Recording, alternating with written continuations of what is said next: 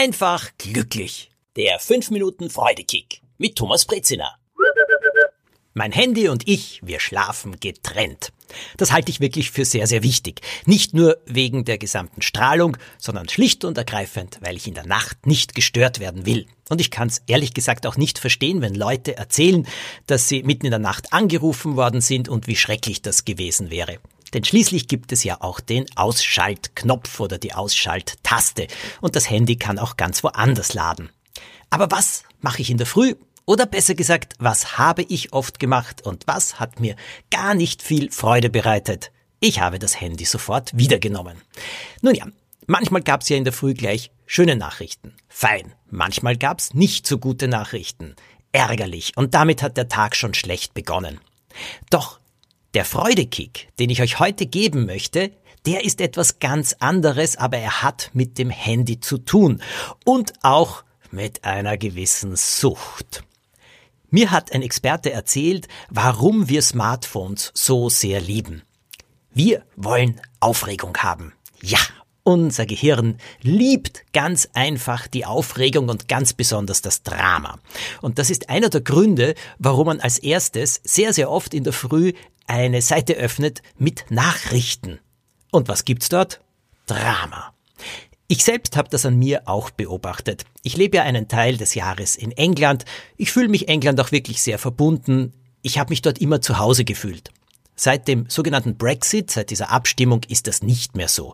Denn plötzlich gibt's Europa und England. Und es gibt eine Trennung. Ich finde das sehr, sehr schade und ich habe ständig gehofft, dass dieser Brexit nie stattfindet. Und im letzten Herbst ist es ja drunter und drüber gegangen im englischen Parlament.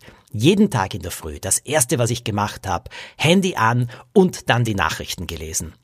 Und eines Tages, und das muss ich ganz ehrlich zugeben, bin ich draufgekommen, dass es nicht nur darum geht, dass ich diese Informationen haben möchte, was denn jetzt wieder geschehen ist, was es an Neuerungen gibt, was es an neuen Entwicklungen gibt, ob vielleicht der Brexit tatsächlich abgesagt wird. Nein, es ging um etwas anderes. Es ging mir ein bisschen um den Thrill, die Aufregung, das Drama. Ha, was ist jetzt wieder geschehen? Oh ja, vielleicht ähm, gibt's wieder einen Beschluss vom obersten Gerichtshof oder der Speaker im Haus hat wieder gesagt, oh nein, dieser Gesetzesvorschlag kommt nicht zur Abstimmung. Wie sehr hat mir das Freude gemacht? Welchen Freudekick hat mir das alles gegeben? Gar keinen. 0,0. Ganz im Gegenteil. Rückblickend kann ich sagen, dass meine Tage dadurch noch viel schlechter geworden sind. Hätte ich an diesen Nachrichten irgendetwas ändern können? Nein. Also wozu habe ich sie mir eigentlich angetan? Politisch interessiert und auch informiert zu sein, ist sicherlich sehr wichtig. Darüber möchte ich jetzt gar nicht diskutieren. Allerdings so ein Morgen, das ist doch ein bisschen wie eine frische Pflanze.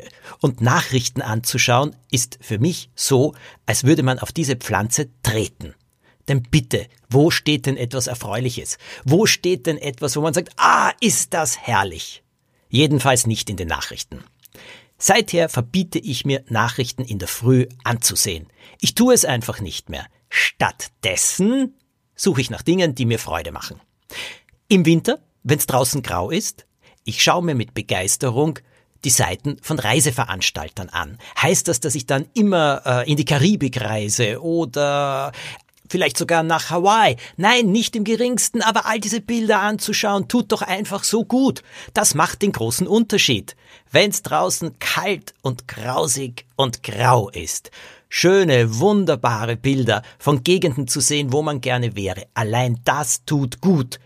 Man kann sich natürlich dann fertig machen und sagen, oh, ich kann mir das nie leisten oder oh, ich bin jetzt nicht dort, ich muss hier sein, es ist alles so furchtbar. Das ist der Anti-Freude-Kick. Dagegen hilft nur eins zu sagen, stopp! Ich freue mich über schöne Sachen. Wenn ihr Hobbys habt, dann schaut euch doch viel mehr Sachen auf dem Smartphone an, die mit diesem Hobby zu tun haben.